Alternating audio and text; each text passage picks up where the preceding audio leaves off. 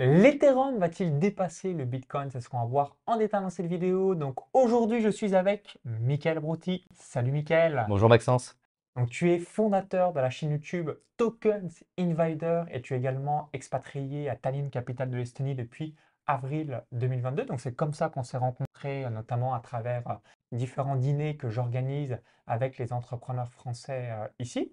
Et comme tu es un adepte des crypto-monnaies, moi-même, j'ai investi donc environ 250 000 euros. Donc là, je suis en train de finaliser mes investissements. Donc pour avoir 10 bitcoins avec un prix moyen de 20 000 euros et 33 Ethereum avec un prix moyen aux alentours de 1500 euros. Et forcément, quand on est dans les différents repas, bah, de temps en temps, les cryptos à le vent en poupe. Donc moi, j'ai investi, tu nous diras aussi quand est-ce que tu as démarré l'investissement. Donc, mes premiers investissements, c'était en juillet 2017, donc le 17 juillet 2017 exactement, c'était sur la plateforme Bitpanda euh, euh, pour ceux qui connaissent. Et aujourd'hui, tout est recentré sur la plateforme Kraken et euh, j'utilise la clé Ledger pour sauvegarder mes différentes cryptos. Donc, je vais te laisser te présenter pour les personnes qui ne te connaissent pas, puis ensuite, on, on va revenir sur tout ce qu'on a évoqué au début de la vidéo pour voir quel va être le futur, en tout cas le décrypter le mieux possible. Exactement. Alors j'ai commencé avec crypto à peu près en mi-2017. On a fondé en fait avec mon associé une chaîne YouTube et un site web qui s'appelle Tokens Invaders. Et notre objectif c'est d'accompagner les personnes à investir sur le long terme dans le secteur des crypto-monnaies. On ne fait pas de trading, nous on achète et on revend beaucoup plus tard. L'idée c'est d'avoir une approche qui est vraiment très long terme avec des revenus passifs, également de la cybersécurité parce que c'était mon domaine avant que je sois dans le domaine des crypto-monnaies.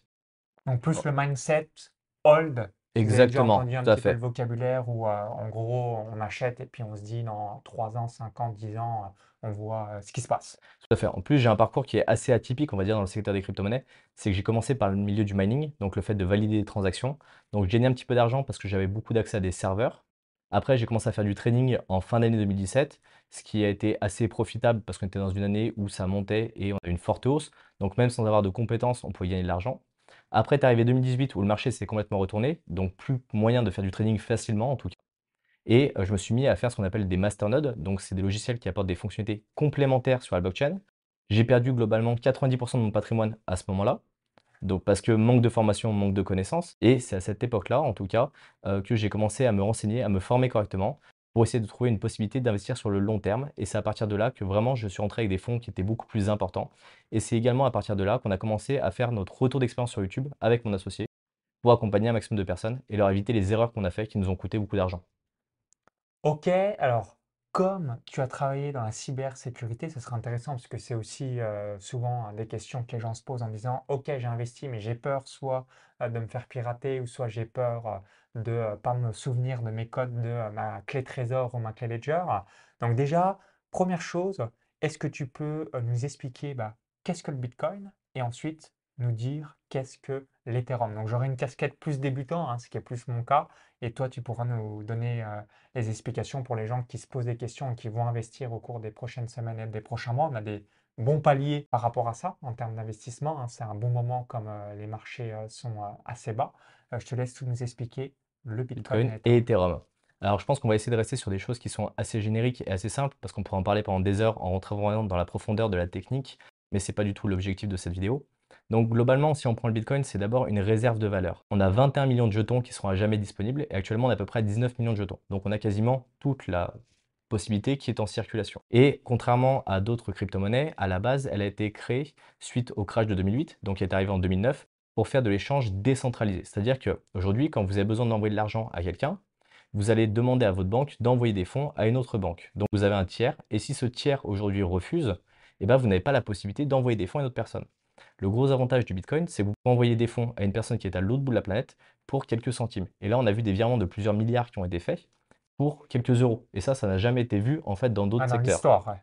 Dans l'histoire également.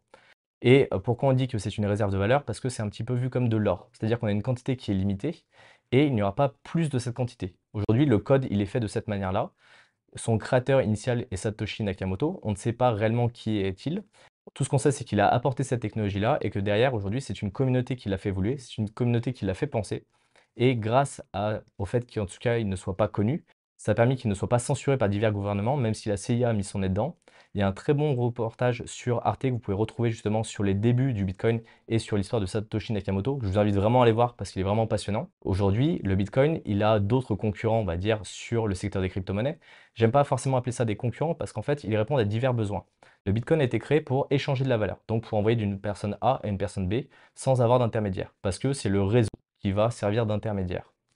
Mais Ethereum, qui est, on va dire, la deuxième crypto-monnaie la plus connue, elle, elle a une autre fonctionnalité. Elle apporte en fait ce qu'on appelle des contrats intelligents. Ce sont des bouts de code informatiques qui vont être mis en place sur la blockchain et qui vont exécuter des ordres de façon automatisée. Je prends l'exemple d'un avion qui est en retard. Vous prenez l'avion, il est en retard et en fait quand vous arrivez, à peine l'avion est arrivé, automatiquement vous êtes dédommagé en fait pour le retard de l'avion. Si vous avez déjà voyagé et que vous avez déjà eu des retards d'avion, c'est une galère en termes de papier pour arriver à récupérer des fonds, en tout cas arriver à avoir une petite indemnité. Mais là, ce serait vraiment euh, que le sommet de l'iceberg, parce que ces contrats intelligents, ce sont des bouts de code informatiques qui se développent et qui permettent en tout cas tout un tas de possibilités. Donc on a d'un côté Bitcoin qui est une réserve de valeur qui permet d'échanger, on va dire, avec d'autres personnes. Et de l'autre côté, on a Ethereum qui répond plutôt à un besoin technologique d'intermédiation et qui permet de pouvoir échanger avec d'autres personnes, mais qui permet surtout de mettre en place des applications qui sont décentralisées. C'est-à-dire que demain, vous avez besoin d'un prêt bancaire, vous n'allez pas voir une société, mais vous allez voir une plateforme et cette plateforme-là, elle va vous prêter de l'argent sans pour autant que vous ayez besoin d'apporter, on va dire, euh, différentes garanties, quelles qu'elles soient, que vous ne soyez pas euh, bancarisé ou que vous soyez dans un pays où on vous interdit les prêts bancaires. Là, vous allez juste prouver pas de blanche et à partir de là, on pourra vous prêter des fonds.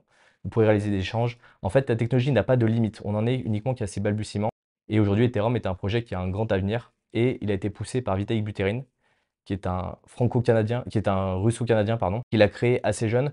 Et de ma vision, c'est une personne qui a, on va dire, le même état d'esprit que Bill Gates, donc très novateur et qui n'a pas forcément beaucoup d'importance sur le paraître qu'on lui donne, mais plus sur la technologie qu'il apporte. Merci, Michael, par rapport à ton retour d'expérience sur ce que signifie le Bitcoin et l'Ethereum. De manière générale, quand on parle d'investissement, souvent, et tu dois avoir peut-être régulièrement cette question, on dit ouais, mais ça vaut rien le Bitcoin et l'Ethereum, ça repose sur rien parce que si on va euh, tout simplement à son restaurant, sa boulangerie ou euh, même de manière générale, personne n'utilise jusqu'ici. Donc toi, qu'est-ce que tu réponds euh, par rapport à ça? Hormis hein, l'offre et la demande qui fait varier le, cours du Bitcoin et de l'Ethereum. Et pourquoi on se focalise sur ces deux cryptos? C'est parce que c'est les deux plus grosses capitalisations. Est-ce que tu as des sociétés, des particuliers ou des projets qui vont avoir lieu au cours des prochaines années qui feraient mécaniquement monter le prix, comme notamment pour le Bitcoin, c'est limité à 21 000 Bitcoins. 21 millions de 21 millions, pardon. Je vais reprendre en fait la première, le premier élément que tu as dit. En fait, c'est la partie crypto-monnaie. Il y a deux parties. Il y a la partie crypto qui est cryptographique et la partie monnaie. Et en fait, si on reprend les sous-jacents d'une monnaie, une monnaie n'a de valeur que dans la confiance en fait qui lui est donnée. Aujourd'hui, pourquoi un euro ou un dollar et autres a une valeur? Parce qu'on a une certaine confiance. Et en fait, à partir du moment où on n'a plus confiance dans cette monnaie, eh ben, elle tend vers zéro. Et aujourd'hui, toutes les monnaies, depuis la création de l'histoire, ont tendu vers zéro, ou ont fini à zéro. Ensuite, d'un point de vue utilisation, il y a différentes choses qu'on peut voir en compte. Si on prend nos pays qui sont plutôt occidentalisés, on a la partie utilisation qui va être assez moindre parce qu'on a des monnaies qui sont assez fortes. Mais aujourd'hui, vous avez des restaurants, vous avez des bars, vous avez des médecins, vous avez des pharmacies qui acceptent en fait le Bitcoin en France. À Lyon, aujourd'hui, vous avez la possibilité de payer en Bitcoin si vous le souhaitez.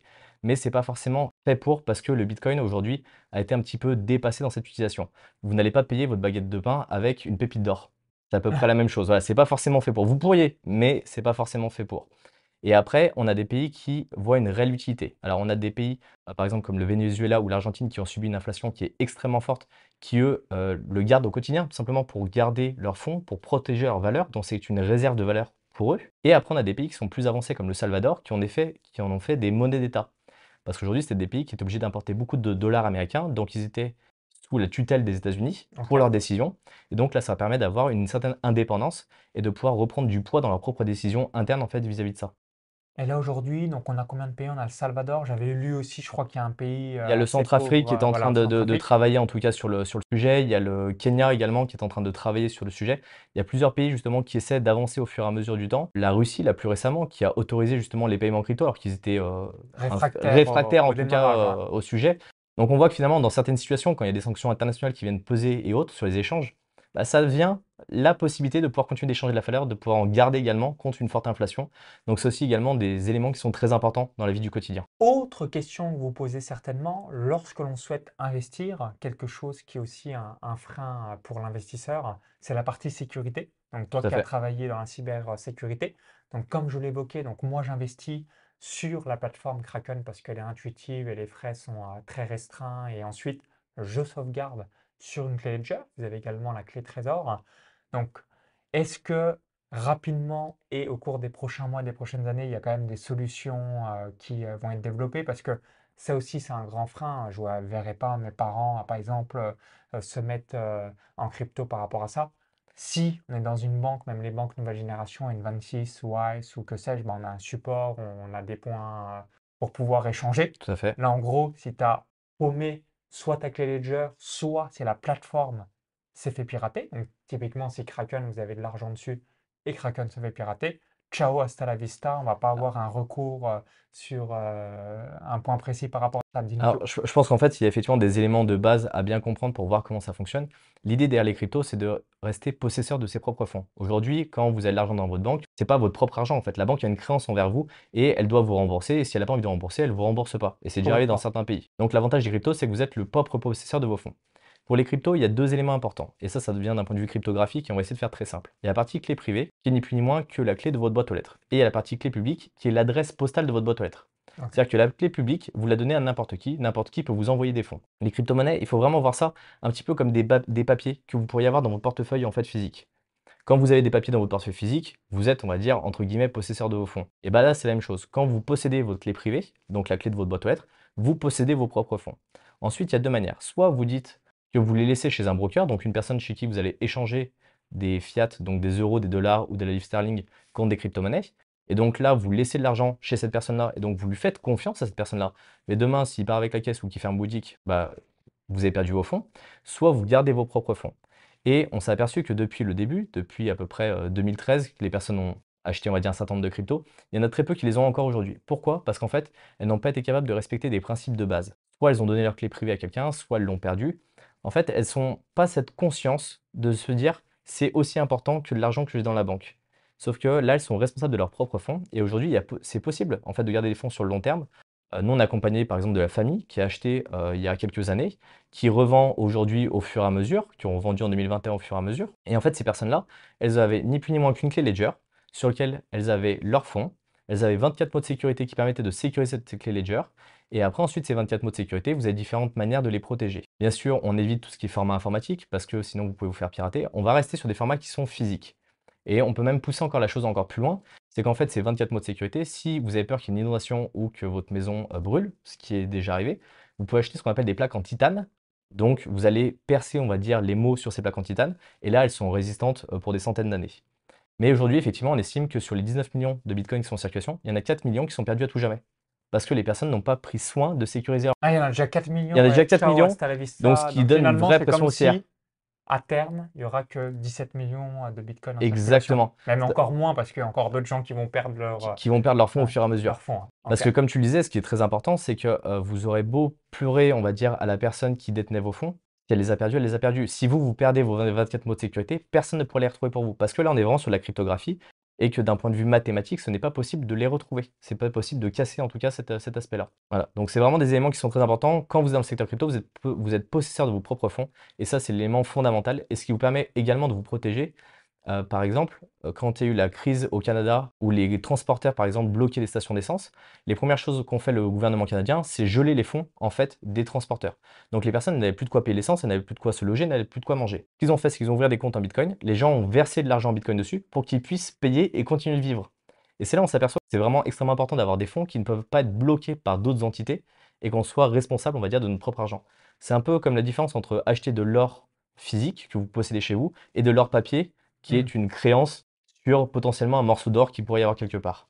Ah, complètement. Là, au moins, on est sûr, euh, et je pense que quand il y a eu le démarrage du conflit Russie-Ukraine le 24 février 2022, à mon avis, il y a aussi beaucoup euh, d'échanges qu'on a dû avoir euh, de monnaie fiat directement en crypto-monnaie pour euh, être maître de son destin par la suite. Bah, tout à fait. En fait, quand les banques russes ont commencé à être bloquées en Europe et que certaines personnes avaient des fonds, ils se sont retrouvés avec leurs comptes complètement gelés. À juste titre ou à tort. Après ça, c'est chacun à lui de voir comme il l'entend. Mais en tout cas, ces personnes-là, elles avaient besoin de continuer de vivre quand même. Et donc, le seul moyen qu'elles pouvaient vivre, euh, de pouvoir continuer de vivre, c'est d'avoir des fonds en crypto et de pouvoir payer au quotidien, on va dire, avec. Après, bien sûr, le Bitcoin n'est pas fait pour payer au quotidien. En tout cas, initialement, il était conçu pour, mais on s'aperçoit que dans la pratique, ce n'est pas forcément possible, comme de payer qu'une pépite d'or. Mais aujourd'hui, on a ce qu'on appelle des stablecoins qui ont des équivalents 1 pour 1 avec le dollar américain, avec le franc suisse, avec l'euro, qui sont beaucoup plus simples, en tout cas, d'utilisation pour ces cas du quotidien et qui sont beaucoup plus rapides aussi. Donc voilà, on a des crypto-monnaies qui servent à différentes choses, qui répondent à différents besoins. Et aujourd'hui, le Bitcoin est plutôt considéré comme une réserve de valeur plutôt que comme une monnaie de paiement du quotidien. Alors maintenant, est-ce que tu pourrais nous expliquer pourquoi l'Ethereum pourrait dépasser le Bitcoin et euh, est-ce que tu as des conseils, feedback euh, par rapport à ça? Alors, j'adore le projet Ethereum en fait depuis le début parce que c'est d'un point de vue technologique, ils sont extrêmement intéressants et ils ont une adoption qui est de plus en plus grandissante. Sur les dernières années, ils ont apporté vraiment beaucoup de valeur. En fait, il y a une problématique de fond entre Bitcoin et Ethereum. Bitcoin a été développé de façon plus ancienne sur la partie crypto-monnaie et donc il utilise un langage de programmation qui n'est pas ou très peu évolutif. Donc ça le limite vraiment en termes de cas d'usage. Alors qu'Ethereum a tout de suite été pensé, en tout cas dans une politique d'évolution, et aujourd'hui il apporte différentes techniques et différentes valeurs. Et là, plus récemment, on a eu ce qu'on appelle le merge d'Ethereum. Donc globalement, avant, euh, pour valider une transaction sur le réseau Ethereum, il fallait des cartes graphiques, il fallait une puissance de calcul qui allait résoudre une équation mathématique. Et là, aujourd'hui, ils sont passés à ce qu'on appelle la preuve d'enjeu. Donc c'est-à-dire qu'on va bloquer en fait des jetons pour valider les transactions. Si on ne valide pas correctement, on a des pénalités.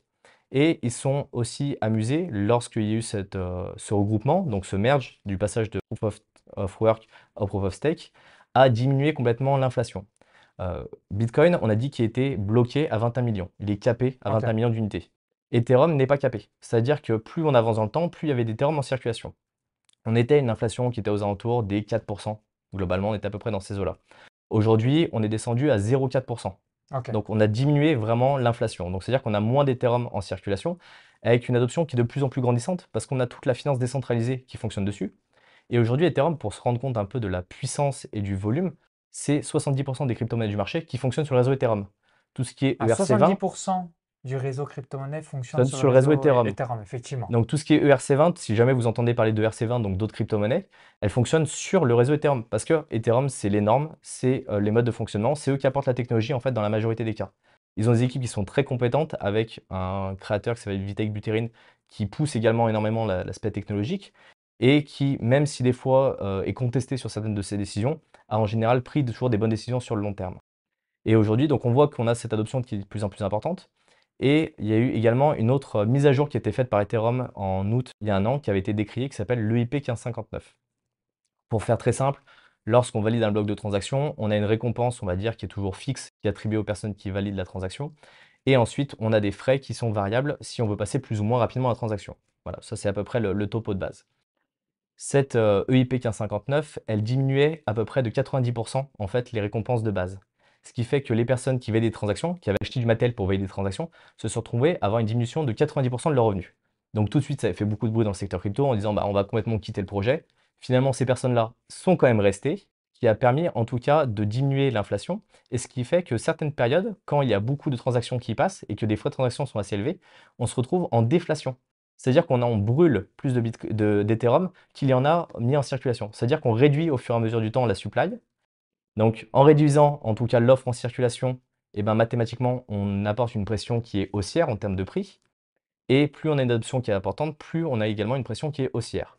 Pourquoi aujourd'hui on pourrait dire qu'il va y avoir un flippening, c'est-à-dire que Ethereum va passer premier par rapport au Bitcoin d'un point de vue market cap C'est parce que l'adoption du Bitcoin, elle est à peu près dans les années 97 d'Internet, si on veut pouvoir comparer, donc elle se fait au fur et à mesure, mais elle est assez lente.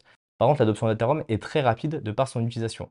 On a également des très grosses structures comme l'Ethereum Alliance, avec des sociétés comme Microsoft qui commencent à implémenter en fait ces technologies-là et qui commencent justement à essayer de les diffuser à grande échelle.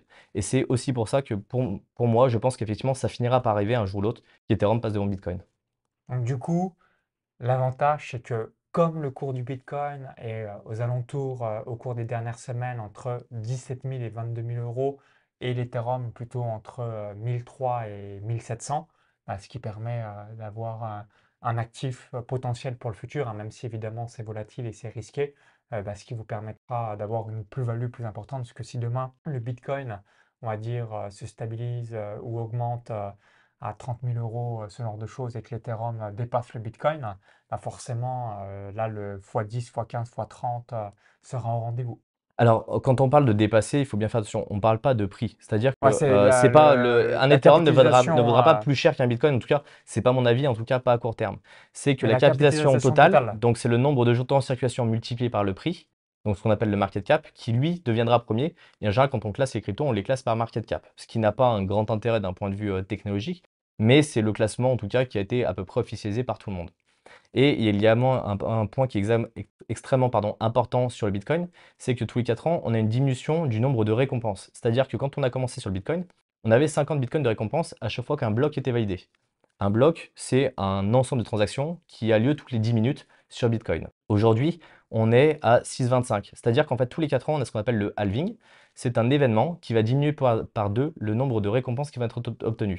Donc là, on avait une offre en circulation qui était assez importante, on est à 19 millions, et finalement, il reste 2 millions d'offres à mettre en circulation.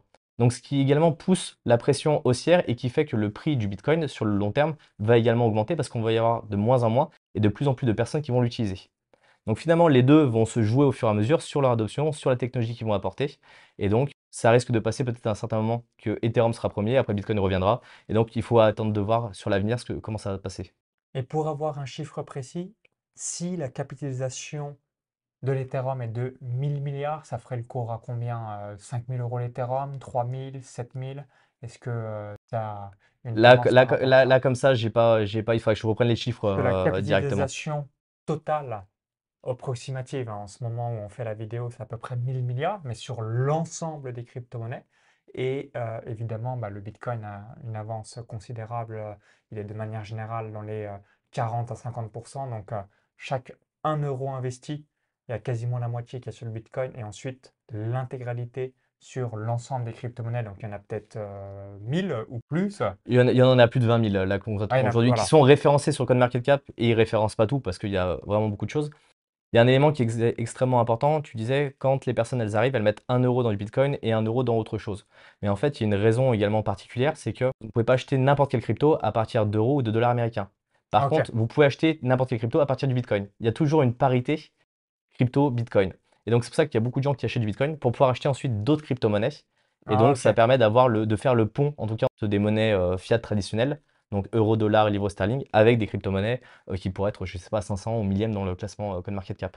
Ouais, en tout, en tout cas, le Bitcoin, ça serait comme le courtier, c'est le courtier des autres, euh, c'est l'intermédiaire de- des autres C'est un, c'est un petit peu la, la monnaie mondiale. Quand vous arrivez avec du dollar américain dans n'importe quel pays du monde, tout le monde en veut. Ouais. Ben, C'est la même chose. Donc là, vous arrivez avec du Bitcoin, tout le monde en veut. Donc c'est c'est pour ça que ça, c'est une réserve de valeur aussi qui permet de faire des échanges. Merveilleux, donc je vais vous donner euh, mon plan d'action euh, concret que j'utilise personnellement, euh, que j'avais évoqué aussi à, à Michael. Donc depuis le 1er juillet 2022, donc ça c'est un plan que j'ai mis en place et que je vais réaliser d'ici quelques semaines. Donc à terme avoir 10 bitcoins pour 200 000 euros, donc prix moyen de 20 000 euros. Donc là, évidemment, j'achète du bitcoin en ce moment même à moins de 20 000 euros, mais le temps que je réalise cette opération, bah, c'est possible. euh, peut-être que euh, des fois, j'achète du Bitcoin à 21 000, 22 000, mais d'avoir un prix moyen de 200 000 euros pour 10 Bitcoins, donc un Bitcoin 20 000 euros, et ensuite avoir 33 Ethereum pour 50 000 euros. Et comme ça, les 250 000 euros que j'ai investis, si on suit la logique, halving 2012, bull run 2013, halving 2016, bull run 2017, halving 2020, bull run 2021, le prochain halving aura lieu au printemps 2024. Donc, même si jamais l'histoire se répète, bah, si ça se répète, si c'est en 2025, bah, ça sera de nouveau bull run et je revendrai 70% au nouveau record du Bitcoin, donc 70 000 dollars, 10% additionnel 80 000 dollars, 10% additionnel 90 000 dollars, 10% additionnel 100 000 dollars. Et la même analogie par rapport à Ethereum. Et dans mon exemple, bah, si le Bitcoin, le prochain bull run s'arrête à 85 000 dollars, ou 85 000 euros en fonction, est-ce qu'on sera à la parité euro-dollar, bah, j'aurai au moins revendu 80% et réalisé une plus-value. Et euh, bah, c'est comme ça mon, raisonnement par rapport à ça. Exactement. Et tu as donné deux points qui sont extrêmement importants. Le premier, ce qu'on appelle le DCA, donc le dollar cost average, c'est le fait d'acheter en fait assez régulièrement, ce qui permet de lisser les coûts et d'avoir des points d'entrée qui sont assez intéressants. En plus, ce qui est intéressant, c'est que là, on est dans une période de, de creux, donc c'est des moments, on va dire, pour entrer. Globalement, le cycle des cryptos, il dure à peu près 4 ans. Il est timé par le Bitcoin, parce que comme je vous le disais plus tôt, on a la possibilité de toujours faire des échanges avec le Bitcoin. Donc quand il descend, tout le marché descend. Quand il monte, tout le marché monte. C'est en général à peu près ce qui s'est fait depuis la création, on va dire, du Bitcoin. Et ensuite, il y a un deuxième aspect qui est très important, comme tu sais, c'est de sortir, on va dire, par palier. Ne pas sortir tout d'un coup. Sortir en 10%, 20% de votre mise pour pouvoir récupérer au fur et à mesure l'argent et ne pas le réinvestir. À partir du moment où vous êtes sorti d'une crypto-monnaie, ne rentrez pas dedans parce que là, vous, êtes dans des, dans des phases pardon, qui sont trop haussières, dans des phases d'euphorie. Il faut bien comprendre qu'en fait, euh, le cycle des crypto-monnaies, c'est beaucoup de psychologie. Aujourd'hui, on est dans une phase où les personnes sont plutôt dans le déni. Elles refusent en tout cas de voir les investissements qu'elles ont fait, l'argent potentiel qu'elles ont perdu. Et quand on est dans des phases euh, très fortes haussièrement, elles sont des phases d'euphorie, exactement, ça va monter au ciel. Euh, et donc c'est là où elles font les plus grosses erreurs finalement et qu'elles perdent beaucoup d'argent. Alors que le simple fait d'acheter régulièrement dans des, phases, dans des phases où les gens sont dans le déni et de revendre au fur et à mesure dans des phases où les gens sont dans l'euphorie, vous êtes vraiment gagnant. Ensuite, il y a la possibilité d'avoir des ratios, parce que c'est très compliqué d'arriver à fixer un, prix comme ça à l'avance quelques années en disant bah, le Bitcoin il va arriver à 80 000, il va arriver à 90 000. On peut essayer d'arriver à à prendre des modèles statistiques et de se dire on va essayer de s'en rapprocher. Ça reste des indications, on n'a jamais de valeur fiable.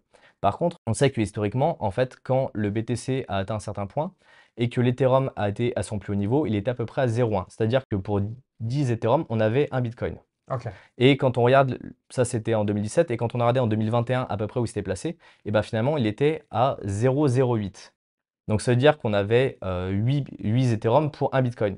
Donc finalement, si on arrive à garder à peu près ces ratios en se disant on va commencer à déclencher quand on se rapproche de ces ratios-là, eh ben, on peut arriver à timer, on va dire, les sommets, sans dire qu'on arrivera à le faire, parce que personne n'arrive à prendre le plus bas, personne n'arrive à revendre au plus haut. L'idée, c'est d'extraire une partie de la performance. Euh, si jamais, je ne sais pas, la crypto-monnaie, elle fait x10 et que vous faites ne serait-ce qu'un x5, vous avez battu n'importe quel actif sur le marché, en fait. Que vous ah, ayez de la bourse, de l'immobilier ou autre, il faut rester quand même sur des ratios qui sont réalistes on a toujours tendance à vouloir aller chercher le dernier pourcentage en plus. Et en fait, c'est ce dernier pourcentage en plus qui va apporter tellement de risques que vous risquez de perdre ce que vous aviez pu gagner au préalable et que vous aviez fait correctement. Absolument. Et pour rebondir par rapport à ce que tu évoquais, donc dans mon exemple, 250 000 euros d'investissement, mon but, voilà, si on devait être dans la futurisation, je pense que d'ici le 1er janvier 2026, on aura normalement un bull run qui aura lieu. Donc, quand la date, évidemment, personne euh, ne le sait. Si ce n'est pas en 2025, ça sera du coup euh, certainement en 2026. Et dans mon exemple précis, j'aurai un bénéfice entre 500 000 euros et 1 million d'euros en fonction euh, de là où s'arrêtera le, le prochain bull run. Et cet argent, si on devait dépasser les 100 000 dollars pour le Bitcoin ou même les 8 000 dollars par rapport à l'Ethereum, bah, comme j'aurais réalisé plus d'un million d'euros de bénéfices, je vais réinvestir ce bénéfice dans du sécurisé, stratégie à dividende à 5% par an, et ce qui me permettra d'avoir 50 000 euros de rente au cours des 50-60 prochaines années euh, par rapport à ça. Pour compléter justement ce que tu dis, en fait, le holding, ce n'est pas une fin en soi. Il y a des personnes qui ne sont pas forcément patientes, et il y a des personnes qui veulent obtenir des revenus passifs dans le secteur crypto, et c'est tout à fait faisable. En fait, si vous voulez acheter certaines crypto-monnaies, vous avez la possibilité soit de les prêter pour obtenir des taux d'intérêt en face, vous avez aussi la finance décentralisée qui aujourd'hui euh, offre un grand nombre de possibilités en tout cas pour avoir des rendements qui sont assez intéressants. Et si vous voulez effectivement sortir de la crypto, vous avez tout à fait la possibilité de le sortir. Après, faites attention à la partie fiscalité qui aujourd'hui commence à être cadrée et qu'il faut bien faire en règle. Elle n'est pas extrêmement simple pour les particuliers, mais si vous êtes bien accompagné, c'est faisable. Après, le meilleur conseil qu'on puisse vous donner, c'est de vous former en fait avant de vous lancer dans le secteur crypto-monnaie pour savoir ce que vous faites, savoir ce que vous achetez. Parce qu'en fait, quand le projet va descendre en termes de prix, si vous ne croyez pas dans le projet, vous ne saurez pas pourquoi le garder et vous ne serez pas capable de le garder. Il faut vraiment voir ça comme une société. Si vous connaissez la société, qu'elle est fiable et que vous savez où elle va et ce qu'elle apporte, vous la garderez. Si vous ne savez pas ce qu'elle apporte et que vous avez juste misé dessus parce que vous avez vu de la lumière ou vous avez entendu ça sur une chaîne YouTube, concrètement, vous ne pouvez pas le garder quand elle va descendre de 90%. Donc il faut absolument se former, comprendre ce que vous faites pour pouvoir mettre en place également de la sécurité, des revenus passifs et faire ça sur le long terme de façon intelligente sans prendre trop de risques. Merci Mickaël vis-à-vis de ton retour d'expérience. Donc dites-nous dans les commentaires juste en dessous, est-ce que vous avez déjà investi dans les cryptos? Est-ce que vous comptez investir comme les cours sont assez bas sur le Bitcoin, l'Ethereum ou même d'autres crypto-monnaies? Donc laissez-nous votre retour d'expérience dans les commentaires juste en dessous. Hein. Ça sera très intéressant d'avoir votre vécu. Je vous ai partagé mon plan d'action personnel que je réalise.